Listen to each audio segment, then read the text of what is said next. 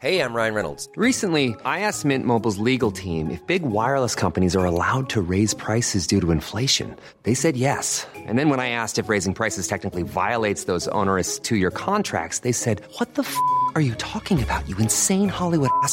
So to recap, we're cutting the price of Mint Unlimited from $30 a month to just $15 a month. Give it a try at mintmobile.com slash switch. $45 up front for three months plus taxes and fees. Promo rate for new customers for limited time. Unlimited more than 40 gigabytes per month. Slows. Full terms at mintmobile.com.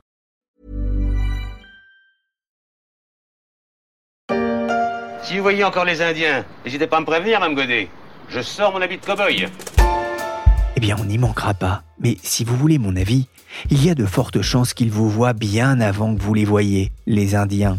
Pas seulement parce qu'ils sont capables de marcher sans faire de bruit, mais parce que les Indiens, dont on va parler aujourd'hui dans la story, maîtrisent l'art de piloter des drones et accessoirement de gérer des casinos.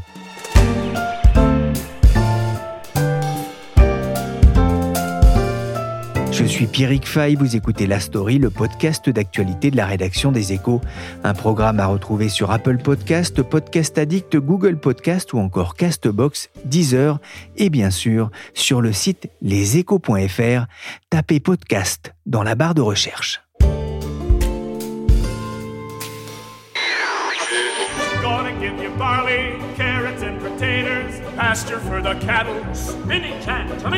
En 1943, Richard Rogers et Oscar Hammerstein interprétaient un hymne à l'État d'Oklahoma, façon comédie musicale. Y a-t-il un meilleur endroit pour naître au monde et chanter ses champs de blé, de carottes, d'épinards et ses prairies couvertes de fleurs? On pourrait y ajouter un autre type de culture, celle de l'argent et des casinos qui ont poussé ces dernières années pour aider un peuple autochtone pas vraiment gâté à la naissance depuis l'arrivée des visages pâles dans la région l'Oklahoma, une terre de casinos mais pas que, une terre de développement et de futur pour les nations indiennes qui occupent une partie du territoire. Solveig Godluck, correspondant des échos à New York, a fait le voyage jusqu'à cet état du sud des États-Unis, tout proche du Texas. Bonjour Solveig. Bonjour. Alors vous vous êtes rendu sur le territoire de la nation Choctaw dans le sud de cet État américain. Qui sont-ils d'abord? Qui sont les Choctaw Les Choctaw, c'est la troisième nation indienne des États-Unis. C'est plus de 200 000 euh, ressortissants. Au départ, c'est une tribu qui a migré, qui vient de l'Alabama. De l'Alabama, ils ont fait un stop dans le Mississippi et puis ils ont fini par euh, atterrir dans l'Oklahoma. C'est une nation qui a une tradition qui est très pacifique, qui a sa propre langue, qu'elle essaye de faire revivre parce qu'elle a quand même été un petit peu euh, perdue au fil des siècles. Son gouvernement, son assemblée de 12 sages et sa réserve dans l'Oklahoma. Ils sont combien aujourd'hui? Ils sont euh, environ 210 000. Alors j'ai découvert d'ailleurs euh, en, furetant un peu sur internet que euh, le premier contact direct entre les, les et un, Européen, eh bien cet Européen c'était un Français, euh, Pierre Lemoine d'Iberville en 1699.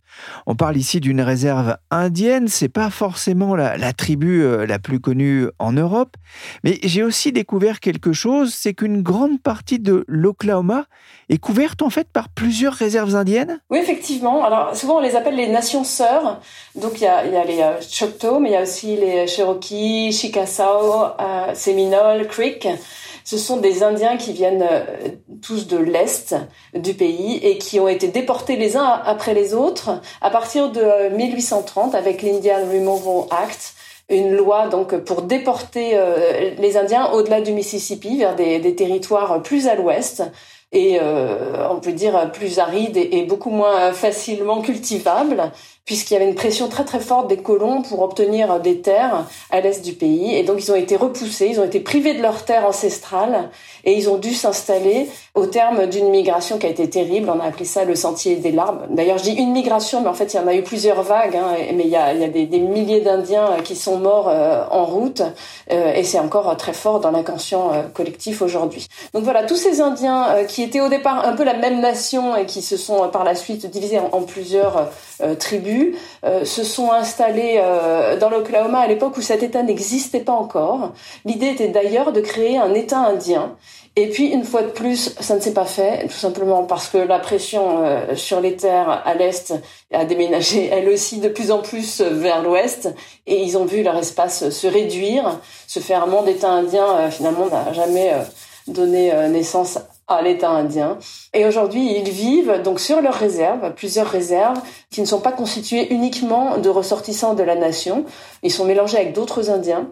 Et le territoire de la réserve lui-même est morcelé puisque avec la, la politique d'après-guerre de lotissement, il y a des personnes qui ont acheté euh, des parts de la réserve qui ne sont pas du tout des Indiens. Voilà.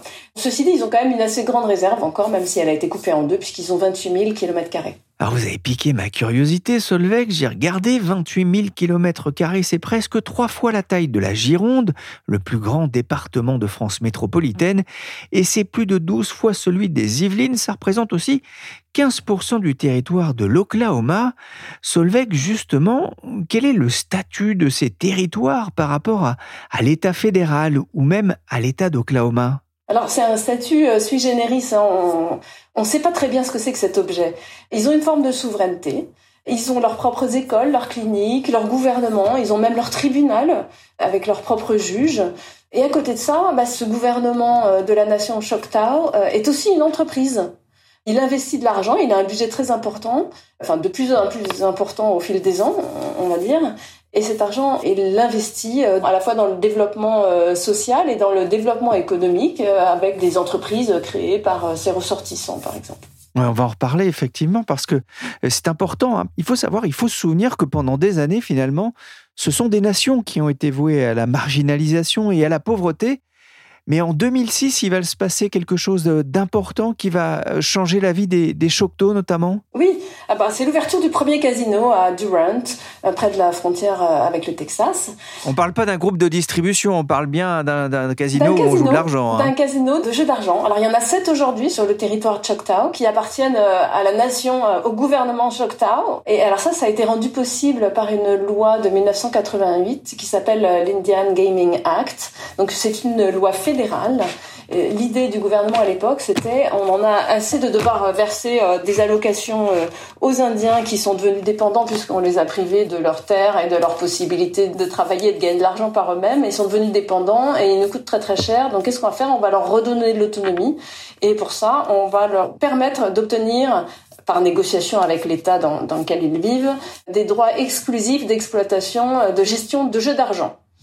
Voilà. Et donc dans l'Oklahoma, ça a effectivement euh, permis euh, à la tribu des Choctaw de prendre un, véritable essor économique.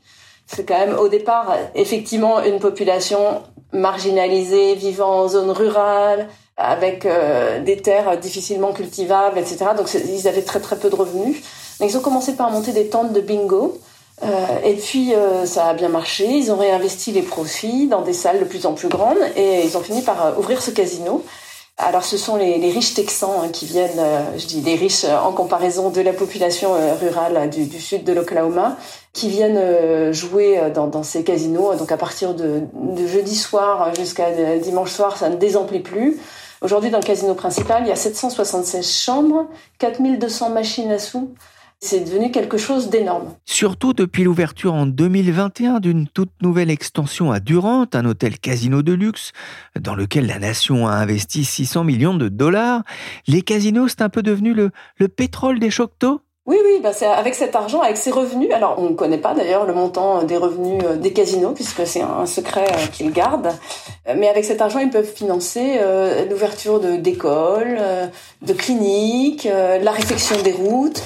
Alors, on ne sait pas très bien quels sont les revenus des casinos. On sait juste que ça représente une part très très importante, probablement plus de 80%, voire plus de 90% des revenus de la nation Choctaw. Et on sait aussi qu'en 2019, dernière donnée disponible, la contribution des Choctaw à l'économie de l'Oklahoma s'élève à 2,5 milliards de dollars. Donc c'est quand même assez important en 2019. Alors avec cet argent, comme je le disais, ils peuvent penser à leur développement social, économique. Surtout, en fait, les Choctaw réfléchissent à leur avenir. Ils savent que le, casino, l'économie du casino n'est probablement pas éternelle. Il y aura peut-être un moment euh, ben, où la croissance euh, s'arrêtera. un moment où les Texans commenceront à avoir leur propre casino, ou alors peut-être qu'il y aura une interdiction des jeux d'argent. On ne sait pas très bien ce que l'avenir réserve. Donc eux, ils essayent de préparer ça et de diversifier leur économie. And we're going to take positive steps and move forward because it's important for our ancestors that we continue that legacy and that we continue it for the future of our Choctaw people. Ensemble, nous sommes plus nombreux, plus forts. Together, we are more. C'est un peu la devise des Choctaws. C'est ce que dit le chef Gary Batton, qui parle d'aller de l'avant et de progresser par respect pour les ancêtres des Choctaws, pour l'héritage qu'ils ont laissé et pour le futur des Indiens. Vous l'avez dit, un peu à la manière des royaumes du Golfe Persique, les dirigeants réfléchissent à l'après, ou du moins à la gestion des bénéfices du jeu, et ça peut surprendre, ils ont fait un choix euh, technologique ah oui, alors ils ont parié sur les drones. Eux, la drone économie, ils y croient. Et donc j'ai discuté avec euh, des scientifiques de l'université d'Oklahoma qui travaillent sur ces projets pour la nation Choctaw. Et donc, ils m'ont expliqué qu'il y avait deux ruptures technologiques qui rendent cette économie du drone euh, envisageable. Tout d'abord, la propulsion électrique, donc qui existe depuis longtemps, mais qui s'est développée euh, il y, a, il y a quelques années seulement. La propulsion électrique, ça permet de rendre des drones moins complexes. Il y a moins de pièces détachées, il y a des batteries plus performantes aujourd'hui, euh, donc qui donnent plus d'autonomie. Deuxième innovation, c'est la possibilité de multiplier les rotors. Donc ça rend les drones plus manœuvrables. Donc euh, c'est plus facile de les poser au bon endroit, de ne pas euh, faire d'erreur de, trajet, et aussi plus sûr parce que si on a une hélice qui défaille, eh il y a l'autre qui prend la relève. Donc voilà, ça c'est deux ruptures technologiques qui leur ont fait croire qu'il était possible de réellement créer une nouvelle économie à base de drones. Et puis alors, euh, ce qu'ils m'ont répété et que je trouve assez intéressant, c'est que euh, contrairement aux idées reçues, les Indiens ils sont pas enfermés dans le passé, ils ont toujours été très doués pour s'adapter. Et l'exemple qu'on m'a cité, c'est quand les Espagnols ont importé le cheval aux États-Unis. Enfin, en Amérique, c'était pas encore les États-Unis. Eh ben, ce sont les Indiens qui sont devenus les maîtres de la voltige équestre et du dressage c'est eux qui avaient le plus de talent euh, pour le combat à cheval. Voilà, donc pourquoi pas effectivement euh, utiliser hein, euh, des drones là aussi. Solveig, ils ont toutes les autorisations légales pour les faire voler? Alors c'est effectivement ça qui leur a permis de lancer leur initiative. Ils ont pu monter leur projet parce qu'ils ont été sélectionnés par l'autorité fédérale de l'aviation et ils ont obtenu une dérogation qui leur permet de faire voler leurs engins hors de portée visuelle, c'est-à-dire dans la nuit ou bien euh, à de grandes distances, à plusieurs kilomètres de distance. Et ça, euh, ils peuvent le faire euh, parce qu'ils ont un terrain de 18 000 hectares. Ils ont un ranch dans lequel ils font ces essais sur 18 000 hectares. Et dans ce ranch, personne n'y habite à part euh, quelques vaches, euh, mais puis aussi des ours, des lynx et des cougars, paraît-il. Il y a aussi des financements publics, mais finalement c'est pas le plus important dans leur expérience, d'autant plus qu'ils ont eux-mêmes, euh, ils ont quand même un petit peu d'argent avec les casinos. Il y a un autre aspect qui est important, c'est l'université locale, avec les, chercheurs, ceux dont, je vous ai parlé, qui étaient des précurseurs, qui ont travaillé sur les drones depuis les années 80. Donc James Grimsley et Jamie Jacob que j'ai rencontrés et qui m'ont raconté tout ça. We Yahweh, Yahweh, Yah. Why, yo, yo, Yahweh, Yahweh, Yahweh, Yah. Ouais, c'est vrai que vous avez visité justement le centre d'essai en vol euh, de drones. Racontez-moi comment c'était, à quoi ça ressemble. J'imagine que c'est pas Cap Canaveral quand même. Ah, c'était un endroit assez idyllique. Je veux dire, on, est en pleine nature. Il y a des petits sentiers, et puis sinon, bah, c'est euh, des arbres, de la prairie. Euh, euh, bon, beaucoup de cailloux, des collines. C'est une espèce de territoire de chasse en fait. je me suis sentie un peu comme dans un film, survolée par les aigles, avec des oiseaux et des animaux partout qui surgissent. On est obligé de se déplacer en 4x4 puisque c'est pas très carrossable. Et puis donc sur ce territoire, ben, on voit des radars qui sont implantés pour surveiller le ciel. Ça c'est important quand on fait voler des drones euh, hors de portée visuelle. Il faut pouvoir savoir exactement ce qui se passe dans le ciel. Et puis il y a aussi un petit camp de base en préfabriqué, en caravane. Et euh, dans ce camp de base, ben, il y a énormément de geeks et, euh, et aussi euh, quelques machines c'est malin. Hein. Maintenant, j'ai la musique de la petite maison dans la prairie dans la tête. Euh, à, vous avoir euh, écouté. Vous avez assisté à l'un de ces essais. Ça s'est passé comment? Alors en réalité, il y avait plusieurs essais à la fois, mais euh, il y a des essais dont on peut pas parler parce que c'est des militaires et quand on leur pose des questions, ils vous répondent no comment. Voilà. Et puis dès le départ, j'ai dû m'engager à pas raconter ce que je voyais fait par les militaires. Donc euh, non, j'ai vu euh, sur place, j'ai vu une société commerciale qui essayait d'accroître l'autonomie euh, de son drone. C'était un grand drone bleu qui ressemblait à un avion, qui avait l'envergure d'un aigle, voilà. Et j'ai surtout discuté avec Scott, qui fait partie de l'équipe des permanents sur place dans le centre d'essai. Donc c'est un homme qui est mi-cherokee, mi-japonais. Ça fait un, mélange assez détonnant. En plus, il, il, ressemble à une armoire à glace. Il portait son t-shirt euh, guerrier Choctaw. Voilà, bon, c'est des vrais geeks en fait. On sent que leur job, c'est leur passion. Euh, lui, il faisait voler un, petit drone euh, orange, donc décollage vertical, mais ça ressemble à un petit avion, mais qui décollerait avec le nez en haut et qui faisait de la photogrammétrie. Ça veut dire que lui, il faisait des, il quadrillait de manière très systématique et très serrée le territoire pour prendre toutes sortes de mesures. T. Middle name is that period. Last name is T. Listen and listen good. I'm talking to you. Ben voilà, avec euh, Scott, hein, on est passé de la petite maison dans la prairie à l'agence touriste. Moi, tel que vous me le décriviez, j'avais l'impression de voir Mr. T. Mais pourquoi les drones? À quoi euh, vont-ils servir euh, à la surveillance? Alors, il faut savoir que le responsable du projet euh, pour le gouvernement Choctaw, euh, James Grimsley, il est commissaire au transport pour euh, la nation Choctaw.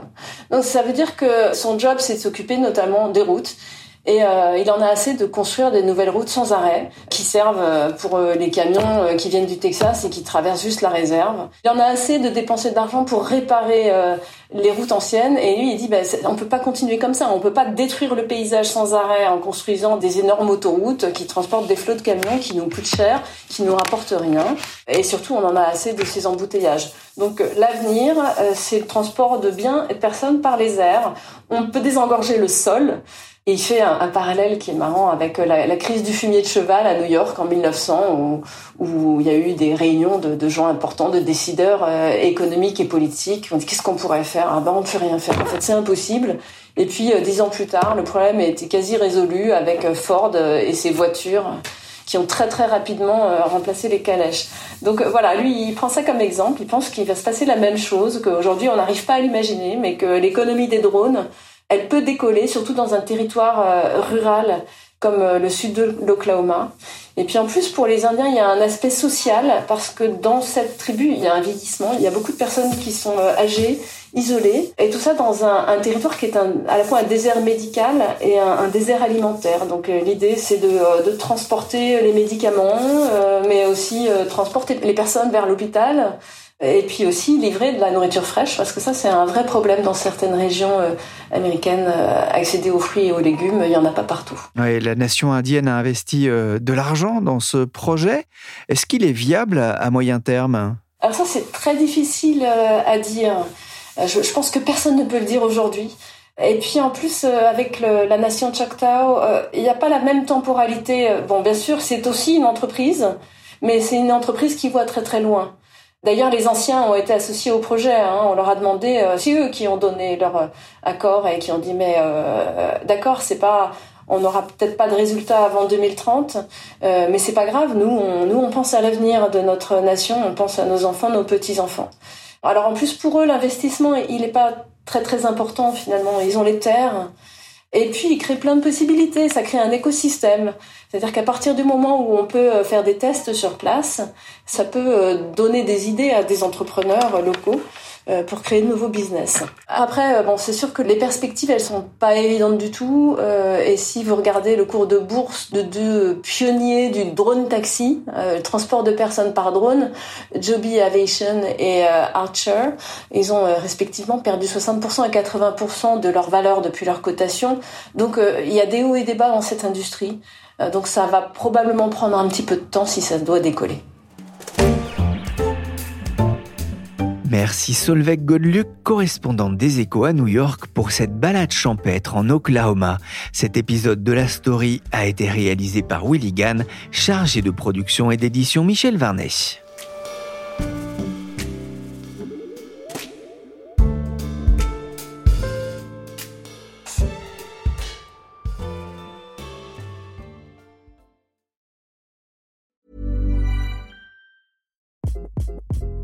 Hi, this is Craig Robinson from Ways to Win, and support for this podcast comes from Invesco QQQ the official ETF of the NCAA. The future isn't scary. Not realizing its potential, however, could be. Just like on the recruiting trail, I've seen potential come in many forms as a coach. Learn more at Invesco.com slash QQQ. Let's rethink possibility. Investco Distributors, Inc.